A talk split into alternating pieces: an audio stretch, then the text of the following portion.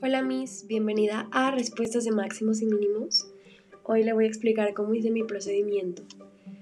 Bueno, primero tenemos la función de x al cuadrado más 5x más 3 y lo primero que yo hago es derivarlo.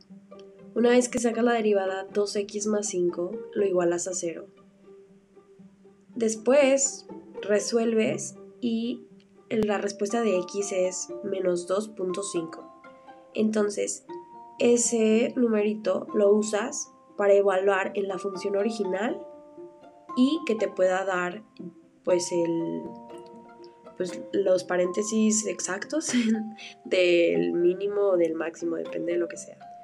Bueno, una vez que lo haces te queda menos 3.25 y entonces es, es, mínimo, que el mínimo es menos 2.5, menos 3.25.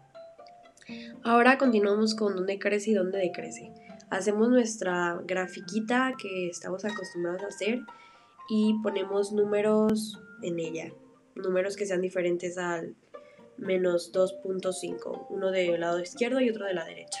Entonces estos los evaluamos en la derivada y nos dan los resultados, entonces ahí podemos ver cómo es que crece y decrece. A mí me salió que crece en menos 2.5, coma infinito y decrece en menos infinito, coma menos 2.5.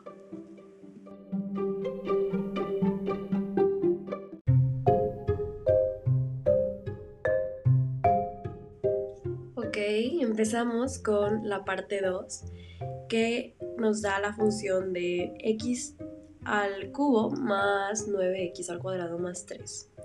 Entonces volvemos a hacer el mismo procedimiento, sacamos la derivada, igualamos a 0 y en este caso nos dan 2x, menos 6 y 0. Entonces yo por lo que me he dado cuenta es que tienes que ver cómo queda más o menos tu y para saber cuál es tu máximo y tu mínimo.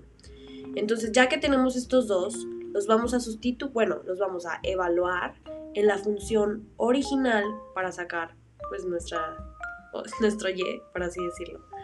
Entonces, una vez que los tenemos, eh, sabemos que nuestro mínimo será 0,3 y nuestro máximo será menos 6,11.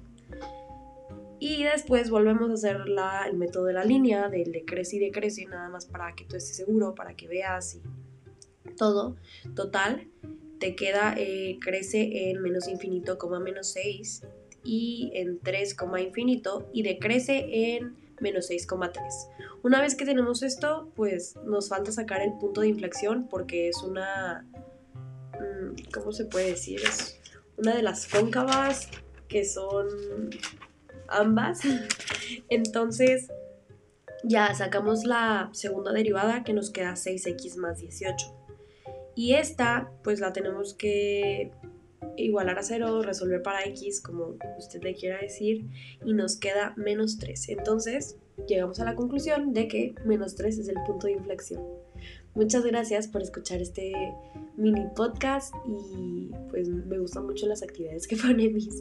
Gracias.